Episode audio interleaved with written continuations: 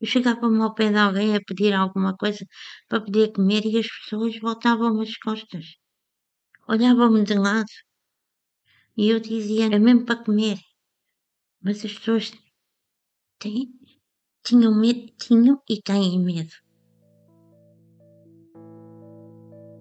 9 mil pessoas em situação de sem-abrigo. No verão de 2022, a Ambigular ouviu as histórias de sete pessoas que estão ou estiveram em situação de sem-abrigo no Centro de Alojamento Temporário da Cruz Vermelha de Braga. Chegou um ponto, fui tudo abaixo. foram 3 ou 4 anos a ver na rua. Ninguém Dorme na Rua é o podcast e o filme que conta estas histórias. Uma senhora sozinha, às escuras, É numa realmente um, um cão. A ausência de suporte familiar é comum a muitas pessoas em situação de sem-abrigo. Neste episódio, ouvimos a história da Maria, uma mulher que teve 20 anos a viver na rua. Na feira com o meu pai. É a recordação mais bonita que eu tenho. O meu pai era feirante de roupas. Eu, pequenina, aí com um aninho, eh, a vender, a, a regatear o preço. Filha que sabe nadar, não é?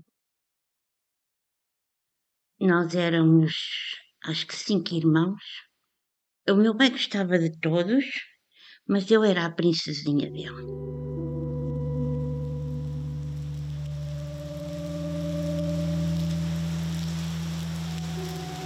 Quando estava a chover muito, que foi a, a última feira que eu.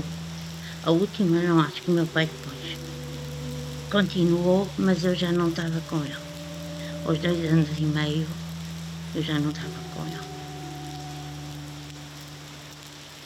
Porque eu fui vendido aos dois anos e meio.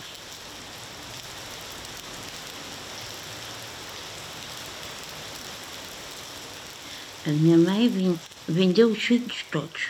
Só ficou com uma, que é a minha irmã gêmea, e, sim, e a minha mãe só ficou com essa.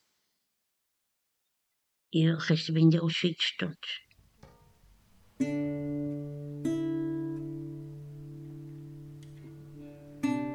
Jogava que ia para uma vida melhor, afinal não. Não fui para uma vida melhor. Fui para uma vida péssima. Eh, a pessoa batia-me. Eu com seis anos já lavava roupa no tanque. Já eh, lavava o chão da cozinha e casa de banho com lexívia pura, não igual às que andam aí, mesmo pura, pura, que aquilo queimava mesmo. Enfim, ela fez-me uma série de patifarias que não, não interessa agora para mim. Mas fui muito maltratada. Não tirei um curso porque cortaram-me as pernas, modo de falar, não é? Eh, Não, ela não me deixou, mas fui à escola. Era- eh, já tinham três filhas adultas, já casadas. Eu era a única criança. Quando fui para a escola, chorei e gritei, porque nunca tinha visto tanta criança junto. Mas depois habituei-me e depois já queria ir para a escola, que era o único escape, digamos assim, que eu tinha para me livrar dela.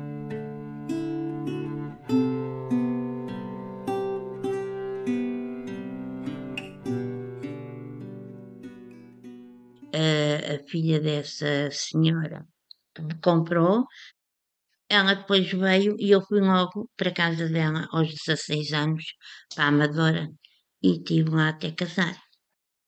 Foi lá que conheci a primeira, o meu primeiro marido. Entretanto, depois casei também, fui maltratada pelo meu marido.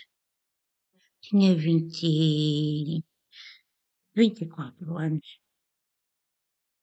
Eu fui para o continente, mas ele estragou-me a minha vida. Eu tive um mês a trabalhar no continente e depois andava a pedir.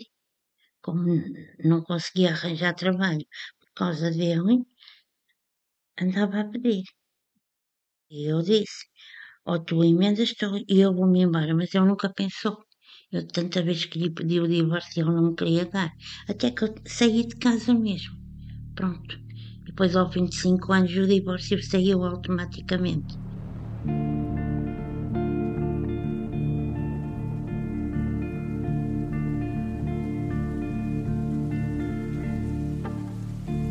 Quando eu saí de casa eh, na Amadora, enquanto não fui apanhar o transporte, dormi num cantinho e pensava, a minha mãe do céu. Mas pronto, depois uma pessoa, um pouco e pouco vai se, tem que se habituar, não é? Tem que se habituar. E muito. Tem que fazer das tripas coração e habituar-se e pensar vai ser melhor.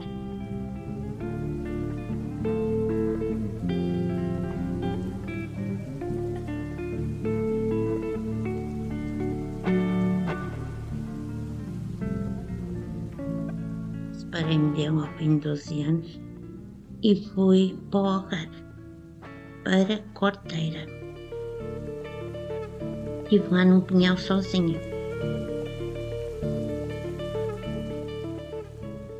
Tinha uma carrinha velha, uma carrinha velha, onde eu, onde eu dormia. Aquilo tinha a porta de entrada, tinha a porta de trás e tinha as duas portas de um lado, uma de um lado condutor, outra coisa, que abria facilmente. E eu, com a minha engenhoca, arranjei, meti ferros atados muito bem para que portas, as portas não abrissem. Entrava e trancava, pronto, estava, mas sempre com medo, não é? Na rua nunca se dorme sossegado. É assim, é um fechado e outro aberto. Sempre em execução. Tinha a minha bolsa comigo. Tinha roupa. Claro que uma pessoa não fica sossegada, não é?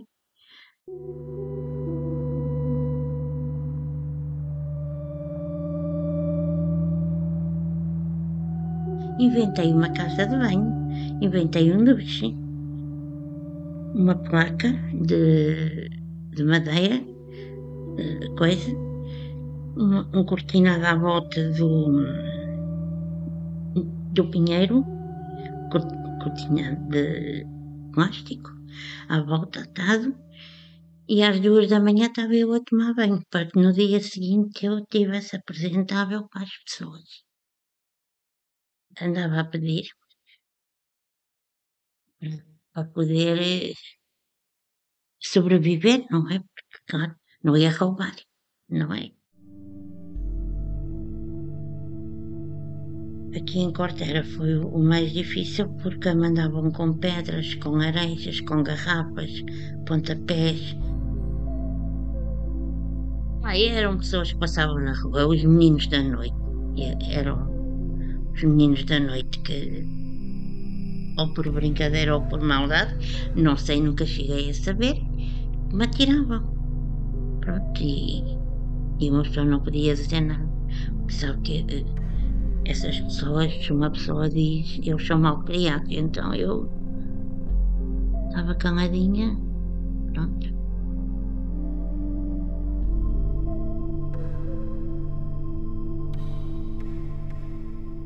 Mas tive a sorte de encontrar um, dois amigos da GNR, dois senhores da GNR, que depois foram meus amigos, e eles, se não estavam a fazer patrulha, mandavam passar para o pinhal para ver se estava tudo bem, se coisa, porque uma senhora, uma senhora num, num pinhal, sozinha, às escuras, não é pera doce.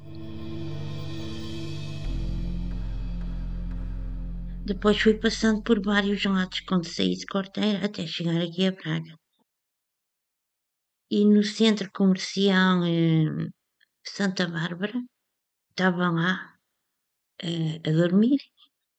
Foi que eu tinha dinheiro e dois queriam-me assaltar.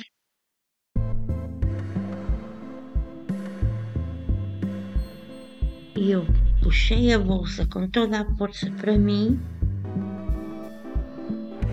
e corri. Eles estavam a olhar um para o outro e eu consegui fugir e fui para o pé do Banco de Portugal. Estava lá a polícia.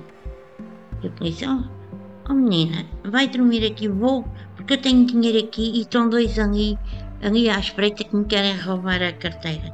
E eu passei ali a noite. Foi o susto maior que apanhei. Mas consegui salvar o meu dinheiro.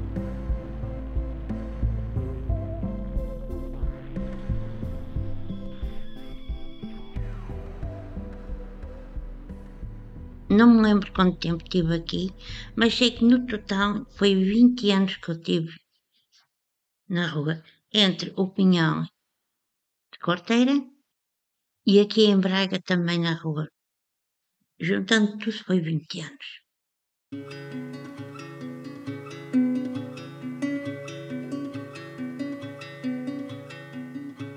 Mas não parece, porque eu nunca perdi a minha dignidade a minha maneira de ser.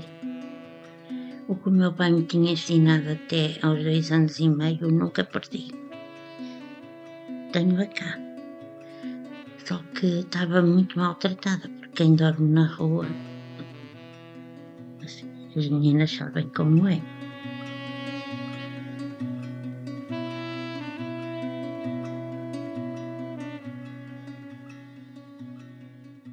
E eu queria sair da rua, mas sozinha não conseguia.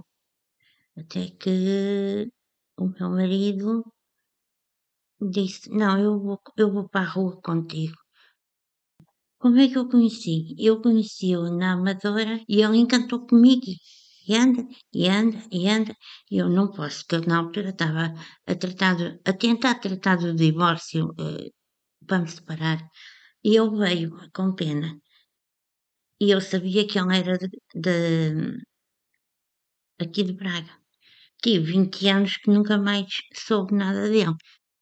Quando cheguei a Braga pensei, oh, já deve estar casado. Tanto, tantos anos. Eu estava sozinha, estava cansada.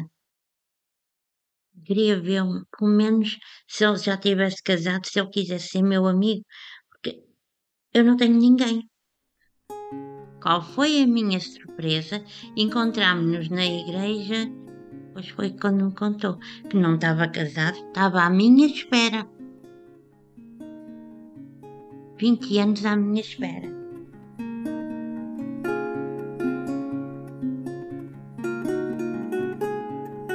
A Cruz Vermelha agarrou-nos a mim e ao meu e disseram: querem ir lá para cima?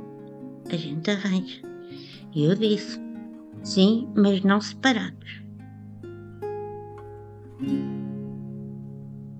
E assim foi. Arranjaram-nos aqui até vir o rendimento mínimo e, e depois arranjaram-nos a casa. Há sete, oito anos que tenho casa, estou diferente uh, de aspecto e mais limpa, claro. E ainda hoje as pessoas eh, dizem: Olha, esta está aqui a pedir, foi sem abrigo, quer dizer, gozam e não sabem, e não sabem porque é que a pessoa é sem abrigo. Em vez de perguntarem, não perguntam, criticam. Isso é feio.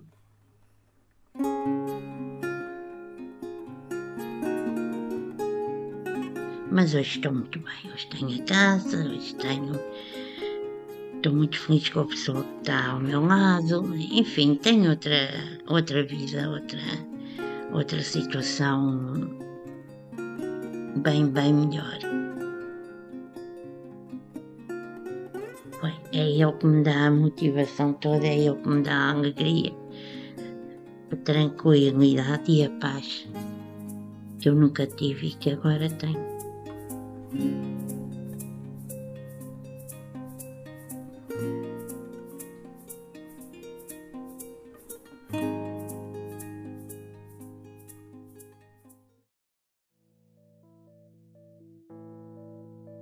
Ninguém Dorme na Rua é uma produção da Ambigular em parceria com a Cruz Vermelha de Braga e com o apoio da Braga Habit, da Human Power Hub e do município de Braga.